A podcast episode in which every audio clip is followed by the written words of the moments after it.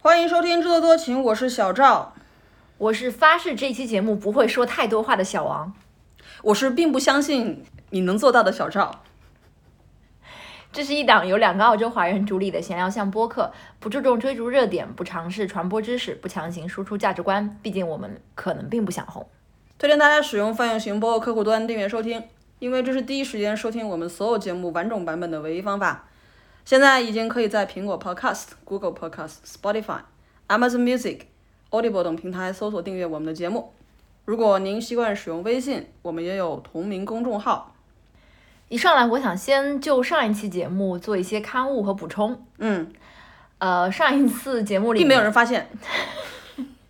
就是我口误了，我想推荐的那个 gelato 不是在 Mount Gambier 脚下，是在 Grampian 脚下。你可是你已经说了具体的地址是 Whole Scap，所以应该也不会有什么问题，而且其实不会有人去吃的啦。 OK，还 有一个就是之前我们呃讨论过，但是后来没有在节目里谈到的那家在 Ringwood East 的韩餐 Mr. Lee's Food。我们上一期其实也讲了挺多关于韩国食品的内容，但是在那家店里面，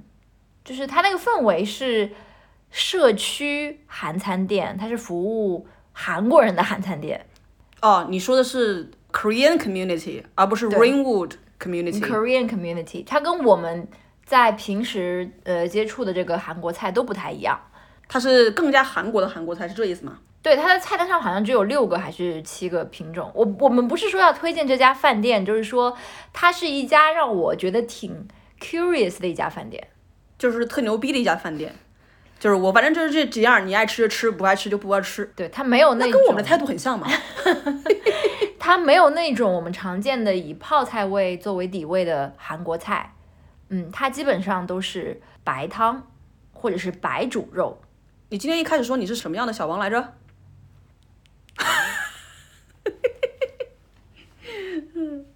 好吧，关于韩餐，我今天才收到一个反馈说，因为我有朋友他们之前是去过首尔的嘛，然后说他们吃下来觉得除了炸鸡之外，其他东西都不好吃，然后都觉得原话是首尔的韩餐不如国内和澳洲的好吃。 OK， Do you believe that？是不是因为首尔的韩餐都像 Mr. Lee's Food 那样？就反正就比是较 plain 听说是比较抠抠搜搜的，就是 不是很大气的一个国家。嗯，也是就上期节目的一个反馈吧。好，呃，另外还有一个要补充的，就是其实跟我们上两期节目都有关系。我们最近看了那个导演秦指教总决赛当中的一个小短片，这节目我们看了都有小半年了吧，感 觉。总觉得这节目并没有什么水花，好像对，但是其实我觉得它是腾讯综艺里面比较好的一个了。对。嗯 Anyways，这个短片是由导演曾正嗯拍摄的，名叫《辣椒炒肉》。嗯，它是一个里面带有一些湖南方言的短片。我记得当时在要聊《爱情神话》之前，我就问小赵有没有湖南方言电影，你跟我说没有。没有，然后我们看了这个片子就有了。它虽然还不是一个它长是片，个短片啦。它是个短片，但它是一个呃非常具有湖南呃文化特色的一个短片。哦，真的吗？我没有觉得它里面很具有湖南文化特色，只是恰好这个主创的团队里边比较多湖南人吧，然后就以辣炒肉这个特色的湖南菜作为代表拍了出来。但是我觉得它的内核不是要讲湖南文化，是讲 家庭、讲亲情，对吧？反正是我们挺喜欢的一个短片，有兴趣的朋友可以去找来看一下。对。哎，多说一句，曾曾这个名字，我在看他名字的时候，我就觉得他应该是湖南人。曾曾，就虽然说我们不追逐热点啊，但是就是最近的这个战争的这些新闻，肯定是这不是热点，这是重点。这是重点。嗯，而且战争其实一直都有在发生，并不是俄罗斯打了乌克兰的时候才有战争，世界上还有很多战争正在进行，而被我们选择性的无视了。但这是一个比较大的一个区域性的战争。这也是全世界人的问题啊！就只有大国的 movements 才会被人看到。很多时候，我觉得是因为战争爆发了之后，才会促使我们这些和那个地区本来并无关联的人去思考，或者是去了解背后的冲突到底是什么。那你了解了吗？嗯，这次的大国战争 我做了一点非常浅层的了解，小赵可能了解的比我多一点。啊，并没有，并没有，我都是道听途说。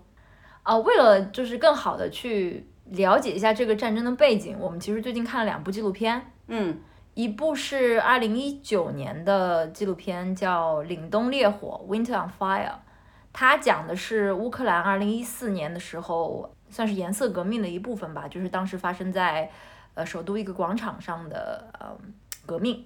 当时民主的运动。对不要讲革命，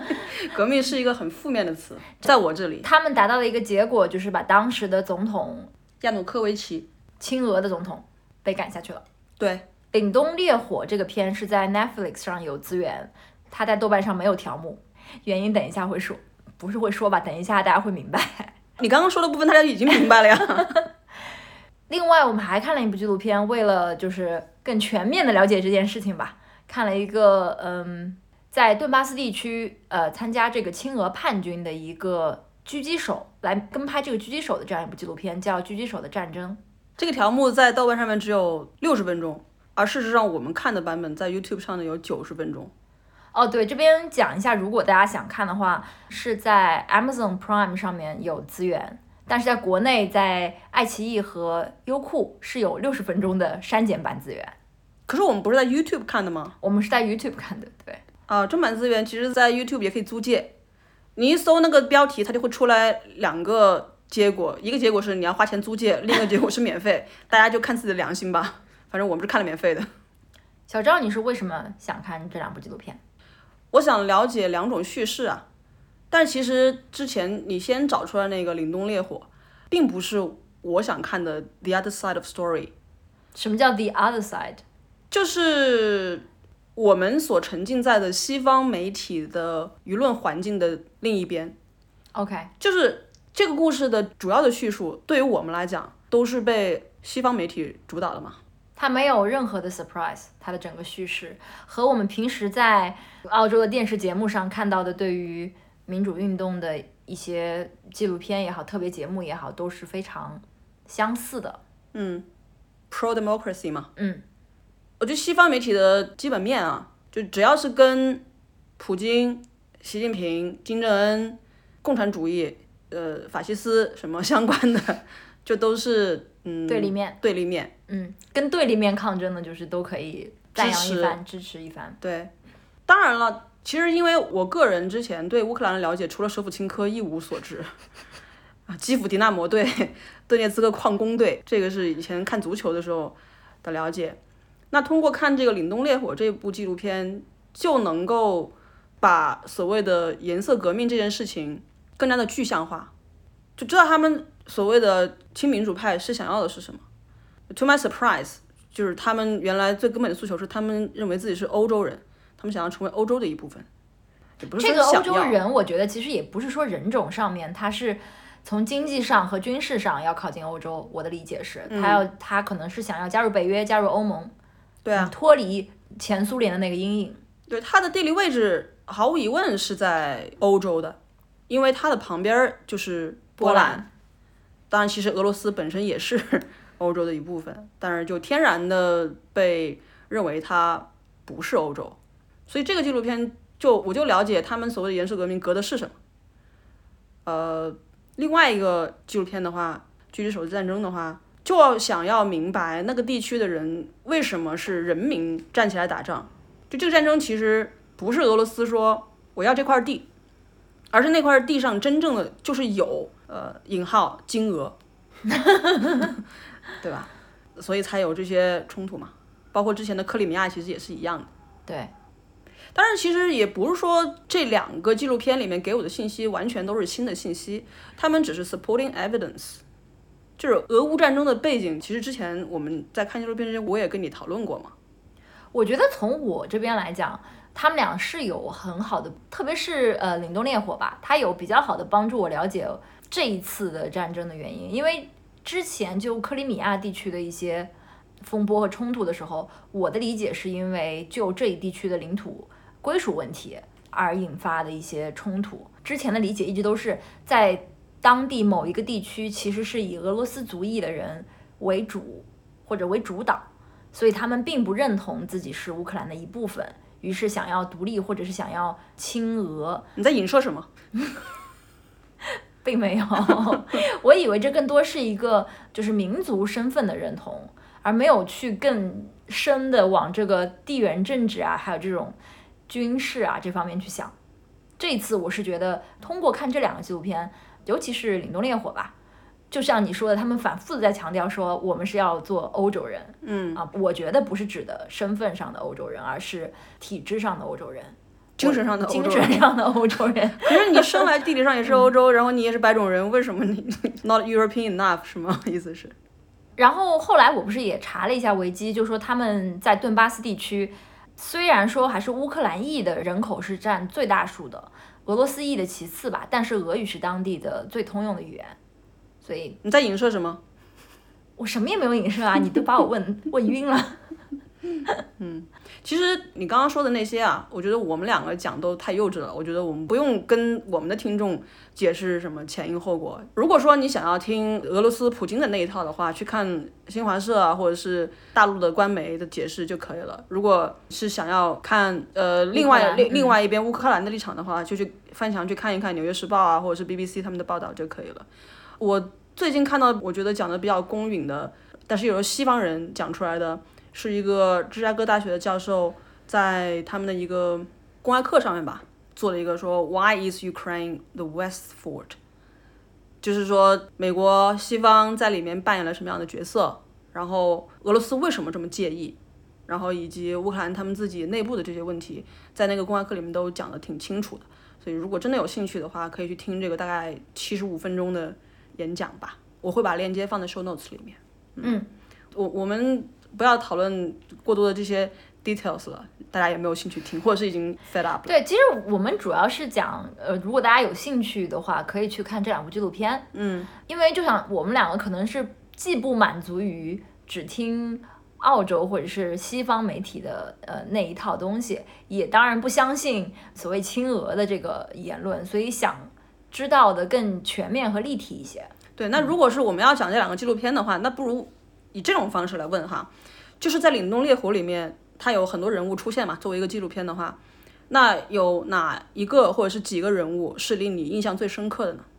我说一个觉得就是令我印象比较深刻，但不是说我被他的这种英勇气概所所折服的，嗯就是其实是那个小男孩，嗯因为片中有一个男孩，他给我的感觉是他是一个呃没有去正正常的去上学，或者是有家长在管教的一个孩子，他更加像是一个 street boy。然后他说他对这场运动的这种热情啊，或者是无论是行动上面的，还是这种语言上面的，给我感觉更多是有一种凑热闹的成分在。因为他还是一个看起来十岁出头的孩子吧，十一二岁吧，可能。嗯，呃，我不觉得他真的了解这背后的 full picture，对，但对他来说，突然之间，这个城市里最中心的广场变成了一个抗议的一个场所啊、你可以做一些平时不能做的事情。对他来说，也许打破那个 status quo 就是很刺激的，嗯，很让人兴奋的，所以他就要加入到这个运动里，这是我的观感。对于这样一个人物，嗯，我印象最深刻的那个人物，他甚至不是这个纪录片的主角，而是乌克兰那个反对党的领袖。就他在这个运动刚刚开始的时候，规模还不是很大的时候，就到了广场上，讲一些他的这种政治的宣讲什么之类的，也没有什么人听他的。然后到这个纪录片的结尾的时候呢，他又好像就是代表整个广场上面的民众，去跟当时的政府签订了一个什么样的协议。所有的人也都不买他的账。他就像是一个小丑一样的存在，就好像是出来蹭热度的那个人，就是他利用了这些抗议的民众的力量，他们的声音来谋得自己的政治利益、政治诉求。嗯，所以这个人物给我的印象是非常深的，也让我想起了很多嗯 我们比较熟悉的人吧。 所以嗯，上街去广场抗议这件事情，我一直是处于一个比较比较看不上的这种，或者是我年纪大太冷血吧。你并不是一开始就看不上的，你是后来可能近十年、十五年才看不上的。也对，我觉得这也是为什么广场上面大部分都是年轻人的原因吧。你血气方刚，大脑还没有发育完全，然后有一帮人在拱着说我们好像在做一个很有意义的事情，it's fun。那这种情况下去上街，但是上街你有没有想好抗议之后呢？因为我看广场上面基本上就也是非常熟悉啊。首先是我们要求推翻这个政府，谁谁谁下台，然后我们有五大诉求缺一不可。啊，然后呢，这政府下台之后呢，就是这个总统辞职之后呢，乌克兰有变得更好吗？他依然处在一个非常尴尬的位置。对啊，嗯，就他们的抗议是很值得呃赞赏吧，也不是赞赏，就是我很能理解他们，但是我恕我绝不会上街 去广场。就是我先讲这个纪录片嘛，我觉得人到了那个时候要上广场的时候，上广场应该是他们的 last resort，就是这件事情，如果是走正常的流程的话，是已经办不到了。如果体制内有一个流程可以让你很快的解决这个问题，比如说那天我们讨论过的弹劾这个总统，嗯，或者是马上逼得他必须要解散议会、换届选举，whatever，可以解决这个问题的话，大家为什么还要走上广场，还要冒着流血的这种热闹啊危险？那为什么澳洲没有人去凑这个热闹啊？澳洲怎么没有人凑这热闹？没有人去 anti-vaxxers 天没天有去抗人议，去抗议说总理下台，就是说抗议的议题不一样，有些议题你是需要或者说你可以去上街抗议的，不会造成流血冲突。但是没有人上街抗议说要总理下台啊。但是有人上街要 Dan Andrews 下台啊 ，sack Dan Andrews。那是因为 The Andrews 可能还要做好几年， 没办法了。对，我明白小王你说的那个，肯定是很多人都觉得说啊，没有办法了，我只能上街了。但是其实你上了街也没有用，上了街就是表明态度，他一个表明态度，然后让外界听到啊。嗯，然后就被人利用嘛。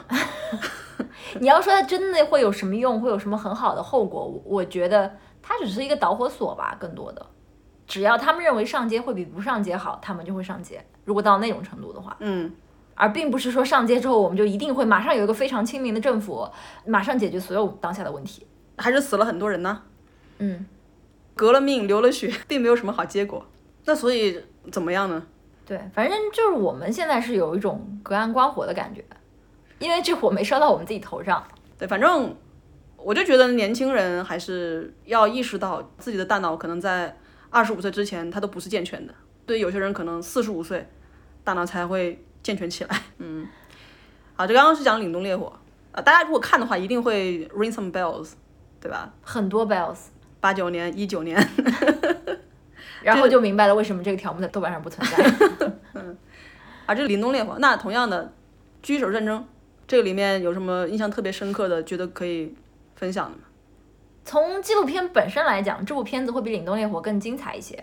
哦，我的感觉哈，嗯，不是说它的画面有多对，不是他好技术有多高，不是他技术有多高，而是他讲了一个非常小众的人物。 他这样的一个故事是我没想到，然后也是我希望在纪录片里看到的内容，而不是我在新闻上就能看到的内容。是对，为什么我喜欢这个片呢？就不是说我赞同这个片里的立场啊，因为它的主角就是一个人，人，他有一个重点，然后所有的故事是围绕这个人发散开去的。嗯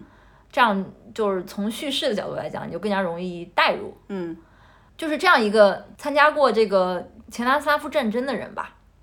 他跑到呃乌克兰东部，一个外国人不远万里来到 顿涅茨克地区，对，和这个呃有北约支持的乌克兰方面的军队作战，而且人是志愿军，人是志愿军，对，不啊、拿不不不是那个志愿军啊， volunteer，对嗯，嗯，就是不拿报酬的，不是雇佣兵，所以感动你的点在于他一不个是外国感人，动我，不是感动我，就是很多点都很妙哈，我我就随便讲两点。第一点是我觉得现在战争是这个样子的， 就是你打完一场仗之后，还可以回到自己的这个办公室里面去跟孩子去视频一下， 然后还可以跑到当地的人家里去吃个烧烤什么的。就我还那我觉得你是看中，中国大陆的抗日神片看多对，了，我还沉浸在那每天种都是那种你要在战办公壕洞里里面待着，然后后你就你就一直在那待着的那种战争场景，这是一个。我嗯没想到是这样子的。第二个呢，就是说他和当地人的一些谈话，采访了那个养鸽子的那个老人啊，他们俩可是 share 同一种 ideology 吧，嗯他们怀念或者是向往共产主义，对认为这是最好的体制。嗯，呃，那个老头儿他的意思就是乌克兰这么搞，我没有办法去接受一个统一的乌克兰，所以我要跟乌克兰分裂，我决裂。嗯 Well, something different，就是没有听过，听一下，确实当地有人有这样的诉求。嗯，也就是说，普京说的不全是瞎话。对，嗯。第三点呢，就是说这个志愿兵他后来种种原因吧，他也是完成了他自己的一个和他的一个宿敌，宿敌的一个决战，把他干掉之后呢，他本来准备金盆洗手了，就去俄罗斯过一个正常人的生活。结果两个月之后又回来这个顿涅茨克地区，因为得知当地一个电工，他跟他抱怨说，我每次上爬电线杆上去去修电路，都有这个呃放冷枪，对，然后他就听了这个之后，就心里非常难受，从他的这个表情上面的读出来哈，然后又又回来作战了，就是这样一个结尾，是这个纪录片的结尾，就这三点就可能比较打动我吧，就比较让我对这个纪录片本身，而不是说它的立场哈，嗯，可能这部片子我会就记忆比较深刻的地方。嗯，小张啊呢？我讲我的感觉吧，就是一个军队里面，或者是一个武装部队里面，他的兵有很多种。狙击手这个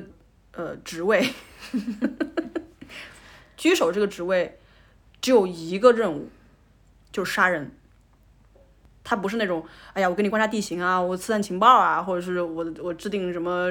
战略方针啊什么，或者是我在这个炊事班里边给大家做饭。他的唯一的任务存在的意义就是杀人，而且是躲在一个隐蔽的地方，偷偷的放冷枪把别人杀掉。那是我们在纪录片里面看到说，这样一个人他的这种杀戮有非常重的使命感，对吧？而且使命感是什么呢？你告诉大家。他是为了当地人的这个人民的福祉，还有，他还反美，对， 他认为整个东欧地区，包括苏联也好，或东欧也好，包括他的故乡，变成今天这个样子，就是因为美国人搞的，以美国为首的西方搞的吧。所以这也是一个有国仇家恨的人，对吧？复仇，以及为了当地人民的福祉，志愿军战士嘛。他虽然是在狙击的时候，他杀人不眨眼嘛，咱们这么说，但是当他就是像小王刚刚讲的那个，回到办公室的时候，跟儿子聊聊天儿啊，就是说你妈最近又胖了呀，还看那个儿子给他发来的这些什么黄色小录像啊，是一个 human being，对他就是过着就是普通人一样生活，他还会去 orphanage 去看那些小孩儿，那小孩儿可爱他了，看他来了就往身上扑，然后他就跟小孩儿一起玩儿，然后非常热心的去帮助当地的这些困难群众，送吃送喝，嗯，啊，然后也是当地群众家里面的这个座上宾。对啊，大家都跟他吃吃喝喝，聊聊当前的国际局势什么之类的。He's no different to any other people。而可能还比我们生活中认识的大部分人都要好，哎，长得也挺帅为人的，方面， 他不是那种一看你就觉得他长得很邪恶啊，像那电影里面的俄罗斯那种光头胖子那种打手，他很儒雅，他长得其实有点像，德约科维奇。对， 你想像德约科维奇，对，就是 everybody loves him，就是在他们的这个 troop 里面，每个人都爱他，对吧？然后他也认为对方就是跟他有相当是一个宿敌的这个狙击手，他是非正义的，然后他就认为我一定要把他干掉之后，我才能走。听起来非常正义，其实就是武侠小说里面那种那种一样，对吧？乔峰大侠也是这样子的。就战争这个东西，就是把一个正常人和一个杀人机器，就是如此的割裂，但是又如此的均衡的放在一个人的这个躯体里面。而且从他个人的表述，他觉得他是没有任何愧疚的心中，因为他说对方是来杀 civilian 的，对而他从来不杀 On on unarmed people，对所以他觉得他作为一个狙击手，他甚至有一种自卫，或不是说自卫吧，就是保卫当地的平民的这种意味在，所以他没有任何 regret。你像我不知道小王有没有看过《射雕英雄传》啊？可能你看过也不记得了。就是当时有一个反派，就是对在座的各个武林高手说：“你们这些人谁没有杀过这个无辜的人的，那你你就有资格来杀我。”这时候洪七公就站出来说：“老乞丐一生杀了二百多个人，每一个人都是恶贯满盈。” 我听他讲这个话的时候，我就我就听他举起手说自己就是 never shoot any 就是 unarmed man 的那种那种时候，我就想起了洪七公大侠。但是洪七公怎么这么有自信，就说自己这一生杀的全都是有罪的人，都是都是恶贯满盈的人呢？那在你的这个世界观里面，他恶贯满盈，那也许在别人看来并非如此，对吧？在普京看来，你乌克兰你要勾结北约，你就是恶贯满盈，对吧？你要给我们俄罗斯人民的这个喉咙上面插尖刀，那其实人家可能也就是身为一个欧洲人，我认为我应该加入北约， 对吧？所以这也完全看你的屁股在哪里。但是在片子的最后，他也有反省到说，呃，虽然我杀的是一个军人，但是他也有母亲，他也有孩子，他也有家庭。这有点鳄鱼的眼泪了吧？ 呃，他还说，记者问他如果再选择，他愿意当什么职位？就口语，他说 cook。厨子， 对啊，对啊，说明他并不是，我想他内心深处其实并不是一点愧疚都没有的吧？对啊，他一开始不就是说嘛，他说他不能离开的原因是有外部的原因，也有内部的原因。内部的原因就是内心有纠结，有斗争，一方面觉得自己应该走，一方面觉得自己跟那个人的较量还没完成嘛。但至于他为什么会回去，这点非常妙。我们在看之前，小王就开始给我剧透，就说这个人最后回到俄罗斯啦，然后说他应该在俄罗斯就开始什么加官进爵、拿大钱什么之类的。当时因为这个纪录片一开始他烤乳猪，嗯，就觉得说哦，他他现在过在那种住上大房子、烤乳猪生活也不错。结果最后他回去了，那现在是死是活也不知道。他如果还活着的话，他可能参战了。对，可能正趴在某个小黑洞里边儿打乌克兰的军人呢。而这战争持续了非常多年。我刚刚一为什么一开始说我们太 ignorant 了？我们觉得只有大国发动的战争才是战争，但其实，在那个顿巴斯地区，他们从一四年开始就一直在打仗。对，因为片子里面其实也有描绘嘛，就当地人跑到那一片墓地来找自己的家人，甚至都找不到，因为当地的这个环境已经变化太大了，很多东西都被炸掉了。对啊，我其实这里面我唯一一次就是有那种流泪的冲动，就是看到老太太嗯在那个一片应该是墓园儿吧，那个地方找自己的也不知道是什么先生啊，还是还是谁的那个那个墓碑，一直在非常盲目的寻找，找到一个地方，最后就开始哭，说我找到你了。嗯，然后那个是我就特别动容的地方。反正就是这片子把我们现在关注的一个很大的议题，就是说谁是正义的一方，把它缩小到一个很小的人物身上，就去除了一些你对于这个地区的或者是这场战争的一些去除了一些大是大非方面的这种，对，就反正归结到这个人身上，你你其实不能说他是一个恶人。对他他肯定不是一个恶魔，我觉得他他的这些作为是建立在他的那一套世界观、价值观上面的。当然，那套东西我觉得是 biased，嗯，那没办法，一个人的这种观念，他全是来源于他接受的教育和他所经历的那些属于他的历史。对，不能你要求一个人跳出自己的过往经历来来客观的看这个问题。这样，那个导演他其实在里面就问他了，他说：“你知不知道有人，意思就是在美国啊，就是有人叫你 terrorist fascist？” 嗯，他说不知道，我我也不承认。他说你就是啊。 然后他说 maybe that's how journalism works，、这句话还蛮妙的。在他的认知当中，美国才是 terrorist，才是 fascist。像你刚刚说，就是所谓的战争的这种大是大非，就是从战争伦理学角度来讲的话，什么战争是可以被认可的？只有是自卫自卫战争才是被认可的。我那天就听了一个播客，这播客我之前从来不听，我看到了我都要绕着道走。那个 叫 Steve 说，但是他邀请了一个专门研究战争伦理学的一个专家，然后那个专家就在里面就是逐条批驳了普京的开战宣言，我不复述了，但是我觉得那专家讲挺好的。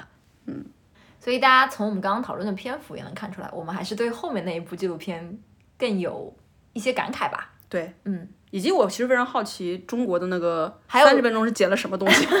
对我们也不知道，因为没有什么好像值得剪的东西。然后这部片子还有一点它蛮有意思的，它是可能豆瓣和 IMDB 的分差最大的片子，因为这部片我周六看的时候，它在豆瓣是八点二，今天看到它已经变成八点三了，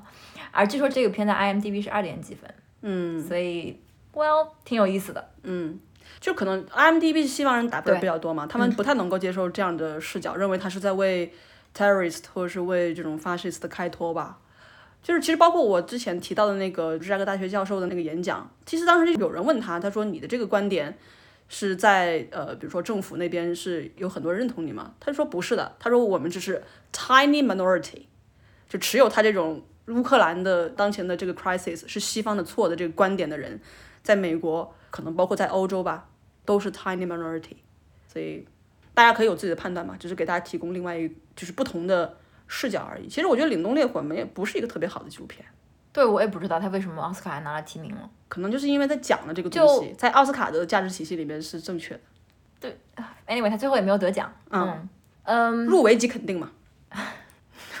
说了这么多吧，其实我觉得我们俩还有一个立场，就是很基本的，就不管我们对于这两个纪录片怎么看，或者对那些主对人公怎么看，嗯，但是对于战争的态度，就是我们都还是认为尽一切可能的去避免这个东西。对，嗯发动战争这件事情就是邪恶的，我觉得哈。嗯，知乎上面有一个高赞的答案啊，有人问说为什么中国有这么多人支持普京发动战争？这个高赞答案是中国只有百分之五的人接受了这个高等教育什么之类的， 就类似类似这种。但其实并不是说接受高等教育的人就能够愿意从两方面看问题。比如说，我有一个高中同学，隔壁班同学，读到博士，这是我知道的，在高校任教，依然每天都是满嘴的说应该打那应该打。然后我今天看他他微博是他说，俄罗斯对乌克兰这场战争基本上把以后我们可能面对的不孝子孙，的这个可能遇到的情况都预演了一遍。他其实就在影射台湾啊。对，很多人都这么认为，不是吗？所以我当时其实非常想下去骂他，但是还算了，就是 沉默的大多数啊。但是我真的衷心祝愿这些喜爱战争的人啊，祝他们一所得难，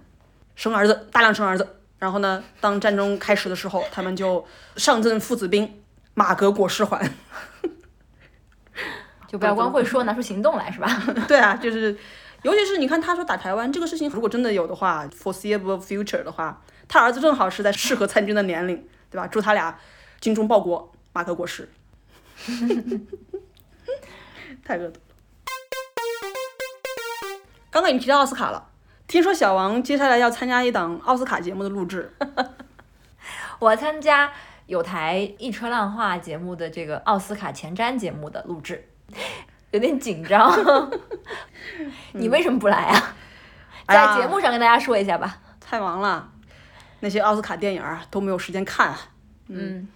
但是呢，我还是看了一部奥斯卡的提名影片的。我预测它将是本届奥斯卡的这个最佳影片是获得我告诉你的。我说你就看一部，你要是没时间，你不就不看一不，部。是你问 我你要看哪部，我说那就看《犬燃记》吧。嗯嗯，哦，后来发现它是在国内被译成《犬之力》，更因为加它的直译。英文原对名是对 Power of the Dog。嗯，那么就从名字开始讲这个电影，你你怎么理解这个名字啊？我怎么理解这个名字啊？我不是圣经的读者，我也不是宗教的研究者，所以我对他那些什么福音这那的我没有理解。那我觉得这个犬山记这个名字一挺好的呀，因为这个山不就长得就像一个在什么 barking 的一个狗吗？然后这就是在说哪个片儿区发生的事情呗。 那个片儿区。对，而而且这是全剧自始至终都没有揭晓的一个地方，就是为什么这个男孩子知道这个 D H 对吧？这个那谁的故人，他曾经也形容这座山是一个 barking dog，嗯，并没有揭晓。但是能看出来啊，就像什么到了阿诗玛这个地方，大家看这个地方就是阿诗玛 肯定峰。不能啊！要如果大家都能看出来，为什么 Phil Burbank 对于这个男孩子能一眼看出而那么的惊讶，然后有一种哦跟你是神交的感觉呢？你是他投胎转世的感觉。啊，对啊，嗯嗯，那肯定是因为很少有人能一眼看出来。我我的猜想哈，我自己觉得《犬之力》就是这个原名哈，就如果逐字译的话，是不是还有一种就是那种这里的 dog 我不知道有没有 underdog 那种感觉，就是他是一个你看起来比较弱，比较弱的人，但是他也有他的 power 在，会不会有这方面的 OK 意思因为我们会不会剧透呀？ 因为这片子只最要后有就剧是透啊，人家没看就别听了。 因为这片子到最后就是你发现，哎，这样一个文文弱弱的人，当然前面有很多的铺垫啊，但就是他是 大 boss，这好像透的有点多。No 你这个酌情减，酌情减嗯啊。，no worries。嗯，你喜欢这片子吗？我首先我中间看睡着了，睡着两次，嗯，我经常看电影看睡着的。他看阿莫多瓦看睡着了， 都是有理由的，你知道，justified。 但是我不能否认这部片子的氛围建立的很好，嗯，是的，他整个悬疑的那种感觉拉满，真的就是那种像拉弹弓一样，嗯慢慢的拉，慢慢的拉，整个越拉越紧。然后最后的那个镜头给你松了，下巴全部打掉。就因为我们之前多多少少知道这部片里面有一些同性的元素，于是我们看到一半的时候一直在猜是他和他和他和他还是他和他， 就有一种乱点鸳别鸯谱我们好吗？ 你就你呗，看把你最给后兴发奋的。现这不是像我想象的那样是一个断背山的故事，至少不它能因为是里面一有个，山你就 至少它是一个断背山的后传， 或者是它跟那个同性感情没有那么直接的一个呃，哇，它也很就是很重要啦，但是但一是言以说蔽之。小王本来是来看鸡片儿的，后来发现看了一悬疑片儿。嗯对啊，嗯，但如果你要说这氛围塑造当中有一两次让我有点出戏的，其实是导演用的那种航拍的镜头，不知道为什么我就觉得很奇怪。 我觉得剧情设定在一九二几年的时候，我就觉得那个航拍镜头让我感觉过于现代，就你很明显的感觉到，OK，这哦是无人机在拍，但是我就觉得有点不搭跟整个片子的这个基调。那你不能这么说吧？你你要表现一个地方的广袤，它的宽阔，就是要使用航拍镜头啊。也许有的地方他用的就我觉得不违和，但是在这里我就会觉得有种跳脱的感觉。 OK，这只是我你一个你只能接受中近景儿，对 吧？好，明白了。嗯，这是个人审美问题， 不代表那 个你知道航拍镜头用的一多，对吧？你就感觉那是在拍公 vlog，关片是 吧？所以你要问我喜不喜欢吧？对啊，呃，我觉得它是个好电影吧，但反正我看睡着了。我的感觉就是这是一个好厉害的电影，这导演好厉害，但是我不喜欢，特厉害，但是我不喜欢。你能不能再举出一个类似的很厉害但你不喜欢的 电影？阿莫多瓦的电影《痛苦与荣耀》， 阿包蛋，我也睡着你了。也睡着了，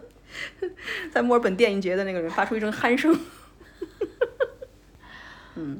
那为什么你觉得这部电影会是今年奥斯卡最佳影片呢？它有那气质，因为我只看了这一部，嗯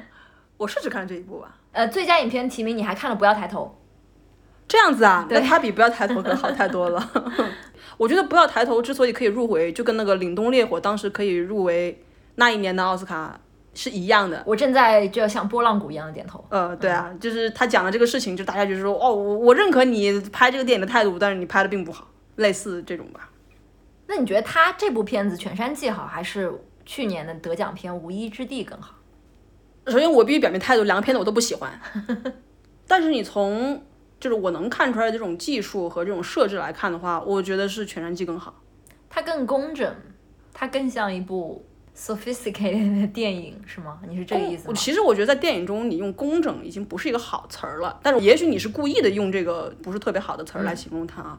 我觉得它是非常的炫技的一个片子，对于我来说哈，因为它里面有大量的这种隐喻的镜头啊，其实也有一些细节的铺垫，只是我们当时可能没有注意到，你事后去回味的时候，你就发现哦，它其实在很多地方都埋了伏笔。嗯，然后其实导演他是把答案藏在了，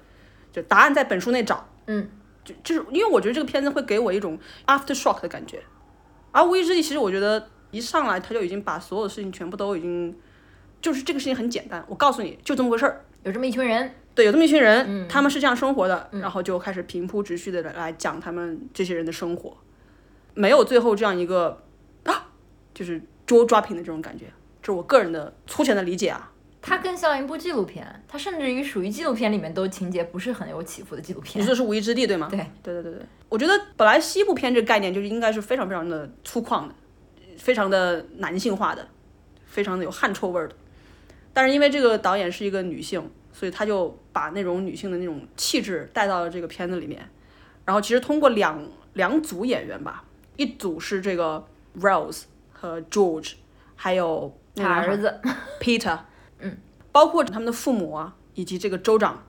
他们这帮人带都穿的人模狗样的，对这种文明世界 （civilized world） 这种人，但是和这个西部的这个 setting 是格格不入的，有一点。对对，另外一部分就是这些牛仔为代表的嘛，所以就能看到两种气质的这种碰撞，就让人觉得在这个所谓的西部片儿里面看到了女性气质的植入，也还蛮好的，蛮新奇的。然后从表演上面来讲的话，我觉得小男孩演的真蛮好的。嗯，他是有名的演员吗不确定。 ？OK，就是一个心机腹黑 boy 的气质拿捏哎，的你等一下，我看看他有没有入围那个最佳男配啊？对，本尼迪克·但是最佳男主的提名，应该他啊，Curly，是对 one 对 of 对 those。对，所以就是说，Phil 的弟弟叫什么名字 George George 和 Peter 都是入围了最佳男配角。演的确实就是他弟弟演的也蛮好的。对，然后 Kirsten Dunst 是最佳女配角的提名，所以他们这个整个剧组这几个主要演员全部都入围了。嗯，导演调教的蛮好的，我觉得。小王觉得嘞？呃，我这片子就没有特别多要补充的，而且也是 callback 我节目最开始说的，我这次要少说几句。哦，你是要攒着火力上那个奥斯卡这个专题节目去讲 从是你吧这儿偷一点， 到那儿再输出一下。 嗯好吧？嗯另外一个我们想稍微讲一讲的一个呃影视作品，其实是二月上旬看的对，一部韩国电视剧《僵尸校园》，英文名字叫《All of Us Are Dead》。这部片儿呢， 是我一开始并没打算看，原因有两个，一个是我向来对于僵尸类型片不是那么感冒，除非这部片子被很多我信任的朋友去背书了。说就是我对吧？第二个原因就是当时这部片，我注意到它的时候，它已经在 Netflix 上上了有一段时间了嘛。就它当时已经在澳区 Top Ten，就是雄居榜首有一段时间了，但是它的那个豆瓣评分才只有六点零，嗯，所以我当时就觉得也许它不是我的菜，所以我就没有看。那直到一个我信任的朋友，就后来为他背书了，对吧？你为什么会看那部片？其实如果你有印象的话，我跟你说的是说，Netflix 上又有一个韩国僵尸片了，这次我不想看，这是我第一次跟你讲的，对吗？可是，在一个心情比较平淡又正好比较闲的一个周末，在电视机前按着遥控器，不知道该看什么好的时候，我就决定来看一看这个《僵尸校园》。一发不可收拾。对我大概就是就是用了那个周末的一天，加上第二天的晚上，把这个剧给刷完的，酣畅淋漓。然后我就觉得它可太 好了。就是 up to that point，我还没有决定要看。 OK，但我后来，当我真的就是下定决心说我也要看的时候，我其实也只花了两到三天的时间。我是工作以后，就是加班以后，用晚上宝贵的休息时间 嗯把它给 binge 完的。嗯，好啊，那为什么好呢？你不是说你不喜欢看僵尸片吗？我觉得现在韩国的这种电影电视剧有点改变我对于僵尸片的一种以前的态度。嗯就可能这是我一个非常非常无知的一个态度，就包括今天的恐怖片，可能也并不仅仅是为了吓你，僵尸片也不仅仅是为了吓你。那我现在记忆当中，你你要问我最近几年我看的最有印象的僵尸片，那无非就是《釜山行》和《李氏朝鲜》，嗯都是韩国片。嗯，但是相比来说我，就想问你之前看过什么僵尸片？不是韩国的，没有呀，我又那没你有，为什么会我又改没有改看过变《呢 Walking Dead》？你也没有看过林正英。没有啊。对，但是以前我就根本不会去看，那可能以前也没有这个信任的朋友为他们背书不是，嘛所。以你所以你这个叫做 ignorant。我不是不喜欢啊 ignorant，我 是 ignorant。嗯就算我看了《釜山行》和《李氏朝鲜》之后，我也没有在发现《僵尸校园》的第一时间就决定去看啊，嗯因为它不会是我就一看到那个题材觉得说我会喜欢的这种片，嗯但可能下一步我就会改变这种想法。哦、n 嗯 o t really，因为《Sweet Home》我们看了也不喜欢，对对对对对，虽然说不是所有的僵尸片韩国僵尸片都好，嗯，我们都喜欢。但是 Sweet Home 可能好，就是我俩不是我们的这个血流太多对了，对真对的嗯对，它太 graphic 了，就是有一些进展也不比适较慢。对。僵尸校园，我是觉得就像小龙刚刚讲的，他现在僵尸片他不是为了吓你， scare the shit out of you，对吧？他是为了展现一些人性的东西，说白了，嗯你可以把它当成是一个疫情片，因为在灾难片。因为这个片子从头到尾就是官方的认定，认为这是一种病毒，所以你可以把它当成是一个疫情片来看。嗯，就是人他在一个突然发生的一个恶性事件，而且这个东西是有传染性的，在面对这样一个灾难的时候，所展现出来的这种人性啊，struggle 以及中间的这种情感，我觉得是是很可贵的。就是人有恶，但是也是有善的，就是有善的这一部分，就让人觉得就心里面就非常温暖啊，包括友情啊，那些懵懂的爱情啊，喜欢男孩女孩啊， 什么什么之类的。对它其实又是个青春片，它有讲 coming of age 的那一部分，嗯就是一些 teenagers 在面对这样的事件的时候，一他夜们之间自己就的父母成双长亡，对对吧？他们必须学会怎么样去合作，呃，学会怎么样去保护别人，这种青少年的情感，就是挺可贵的。通过刚刚聊天，大家也看出来了，我其实现在已经是一个老气横秋的人，对一切都持有那种怀疑啊 Cynical cynical 那种态度。但是就只有在看这种青春片的时候，才能让我找回一点点这种赤子之心，初恋的感觉。也不能这么说吧。 嗯，除了这个东西之外，它其实还有很多社会关怀的话题了。嗯，比如说，你这个病毒就是在这个僵尸校园里面设定，这个病毒它是人为制造的，人为制造的哦，朋友们大家并不能 get 到。 ，It's a lab leak。哦 嗯，然后为什么这个病毒会被制造出来？其实是因为校园暴力、对霸凌，他要去反抗那种霸凌。对，嗯，为了以暴制暴制造出来的这个病毒，原来这是个反战片，耶、yeah,，pretty much，它好丰富、哦。你因为小赵之前在他豆瓣短评里已经写的非常好，所以我就让你把这段讲完。我要是讲的话，也不过是去引用你当时在豆瓣短评里面讲过那的这你些。能背诵一下吗？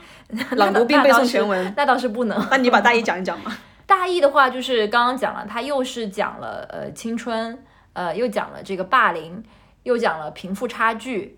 嗯、就是它非常丰富，它绝不仅仅是一部恐怖片。嗯对，就是刚刚讲了，它不是涵盖了各种类型片的元素嘛，它还讲了韩国的政客。就哎是对这个政客的角色在这片子里面其实也是蛮妙的，对然后就让我想到我以前呃曾经跟小赵说过，我对于韩国电影也好、电视剧也好，这几年的那些大热的爆款的一个总公结。检法嘛，我觉得分三类嘛，一类就是嗯讲这种社会阴暗面、阶层之间的矛盾这种东西，要不然就是讲一些僵尸啊、呃超现实的东西。第三种是讲自己的这个历史当中的一些关于小赵不喜欢那个词， 就革命啊，或者是这种比较黑暗的政治篇章。就这三种题材的韩剧和韩国电影特别容易成为爆款，而这三种题材全是在中国不能拍的题材这。三种题材在任何国家都是成为爆款，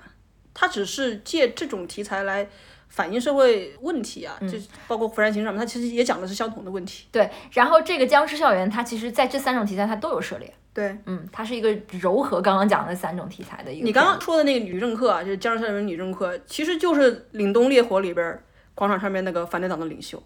本质上是一样的，嗯，就是一切的东西都为要他都所用要都要成为我的政治资本。对，那你觉得豆瓣网友为什么给他打那么低的分儿？《僵尸校园》现在是六点零分，跟我已看的时候是一样啊。是吗？我看的时候才六点三，哦，就是这吗个这个片子是一路口碑下滑，可能是因为豆瓣网友比较厉害吧，就他们的审美水平比全球的观众的审美水平要高，你知道吗？因为当时它是 Netflix 全球榜的第一名，然后豆瓣网友去把它你踩得可这么以读一下那个短评里比较低分的一些短评，我读啊，大家去看就好了吧。我读吧，我读一下你就知道为什么他们打的是那么低的分了。看了三集，角色性格好坏是其次，影响观感的是演员们的演技拉胯，特别是女主演什么都是同一种表情，同意吗？ 不同意吧对啊。哦我要哦、well，那好吧，我刚刚已经把这个片子就是我们认为的优点讲了一下。那小王讲一下你最喜欢的角色。哦，首先我想说，这部片子是我当时一月底、二月初的时候刚刚看完开端，然后看的一部片。我就不明白，凭什么开端在豆瓣上能有八点几分，而这个片就六点零分？支持国货呀，因为我当时我给开端可能打的有一颗星，也是这种鼓励分，就是好不容易中国明白拍出了一部，嗯、不是那种电视剧，虽然这个题材在国外已经被拍过很多次，但是中国电视剧从来没拍过，给他一点鼓励。但是回头当我看完这个《僵尸校园》要打分的时候，就是说，凭什么这两部片子打的分是一样的？似乎有点不公平。所以是五星制的问题。对，如果有十颗星的话，你就可以更加的细致一点。是的，嗯嗯，一个个七分，一个九分，这迫样子。于豆瓣推出这个实星制是的，嗯，我最喜欢的角色就是青山呀、 ，OK，冲散呐，怎么讲呢？就是他作为，我觉得他是男主，因为他在里面亲情线、友情线、爱情线都有了，嗯对，而这三条线都很感人。嗯，友情线就是他的朋友后来遭遇这样的一个，他朋友死得很惨，嗯，他的妈妈为了来找他，更惨，更惨，最后被他朋友的这个僵尸咬死。他的爱情线巨惨， 他爱的女生不喜爱欢别他，人喜欢别人，而且喜欢自己的好兄弟，对，就是一个充满悲剧色彩的人物，但是在这部片子从头到他死那一刻，都表现了非常厉害的一种 charisma 和他为团队愿意去做贡献、做牺牲，永远都是冲在最前面的这样一个人。这是个英雄的人物。这样的人物其实也只有 teenagers 这个年纪的人，你才能做到这个样子。我真的是这样觉得的。嗯，如果是成年人的话，那肯定落井下石了。是的，嗯。好，现在换小赵讲。在小赵讲之前，我先要猜一下他最喜欢的角色是什么。我可以打在屏幕上吗？然后等你说出来的时候，你可以过来看一下。我最喜欢的角色是俊赫，啊，不是南拉、啊， 就是那个最帅的，对那个哈萨克斯坦人， OK，李白的老乡儿，嗯，为什么呢？他帅，专一，青山不专一吗？青山也专一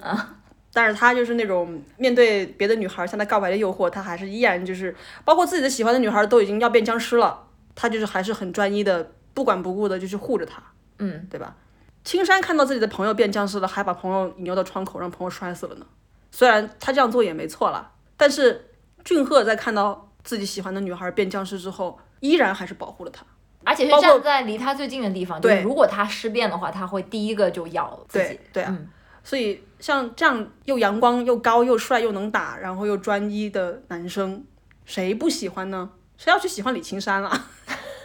不能这么说啊，李青山也是有可爱的地方的。有好几场戏，其实我也是看了快哭出来了。 一个就是他们在排球场被困住，然后要出去的那场戏，嗯，也是有团队里面有人等于说站出来牺牲自己，来保全这个大多数人可以顺利的到终点。因为片子演到那个时候，三分之二过去了嘛，这些角色已经陪伴你，或者是你陪伴这些角色，已经走过了十几个小时了。嗯，他们都好不容易突破千难万险才活下来的一群人，突然有一个角色要用这种方式离开，虽然这个套路是在影视作品里面很常用的，但还是很打动我。嗯，抛开这些深刻的东西不讲啊，其实我觉得单纯的从这个剧情的推进的速度，以及它的这个视听语言吧，我们就讲它的这个呈现方式来讲，我觉得都是非常好的一个影视作品，就是让人看了觉得有爽感。嗯，因为当天我是一个人在家看的嘛，我全程我的右手是抓着左手的，就是捏得紧紧的那种，所以不想想那么多的人也可以看一个爽片。啊，你愿意想很多的人，你可以在这里面看到很多。其实不只是韩国，这个东西你韩国人拍的，它就是发生在韩国校园里面的。中国如果可以拍，它也是发生在中国校园里面。我相信所有的人都会做一模一样的选择，就是它其实是无国界的一个。对，嗯嗯，好吧，那我们今天等于是聊了两部纪录片，呃，一部电影和一部电视剧，很丰富嘛。基本上就是我们最近的沙发土豆生活。看了看自己的肚腩。 对，小王接下来要去一车烂话串台聊奥斯卡，所以大家可以移步一车烂话去收听。他们会上线这一期吗？ 搞不好不会上线这一期，你们怎么没有信心啊？对我， 还是不要讲。我可。以在我们自家节目里面先透露一个我今年看的，应该说非常喜欢的电影吧，可以啊，嗯，就是《上帝之手》。 我还以为是法兰西特派呢。哦，我我不展开说了，但是它是我今年第一个打五星的电影，也是二零二一年到现在第一个打五星的电影， 嗯，我没有看这个电影啊，但是觉得很像《Call Me by Your Name 只是主角的这个造型有点像，其实不像，》 setting，难道不像吗？一个是一北，一个是一南。虽然也也不懂啊。 嗯，行吧，那我们今天就聊这么多。如果大家对我们的节目有任何的意见或者建议的话，可以在各大平台跟我们互动和反馈。如果大家喜欢写邮件的话，也可以给我们来电邮，我们的邮箱地址是 fakingcode at gmail.com。好吧，那我们本期的节目就到此结束，下期再见。 Stay tuned。等一下，大家侧耳倾听，这是住在墨尔本南京西路 slash 国贸经常会听到的声音。我怎么觉得你好像是在重复王可达讲的话？你为什么把他姓氏讲出来？他在他其实就在怪物商城里面就叫可达。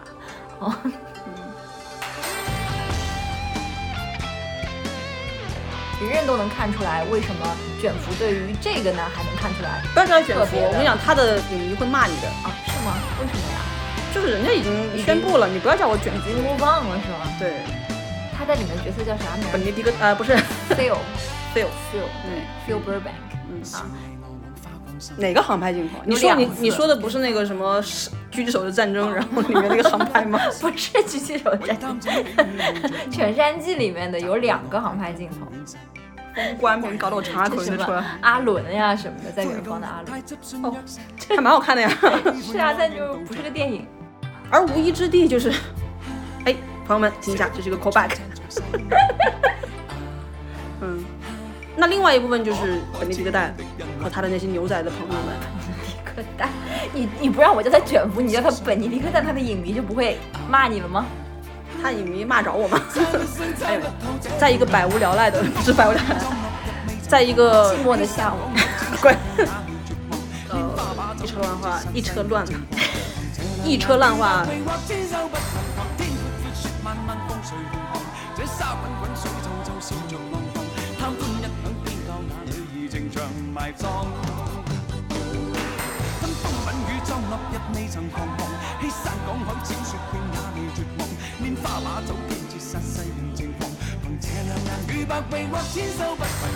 千手不能防，天闊闊雪漫漫，風水動寒。這沙滾滾水動寒，這沙滾滾水動寒，貪歡一晌偏教那女兒情長埋葬。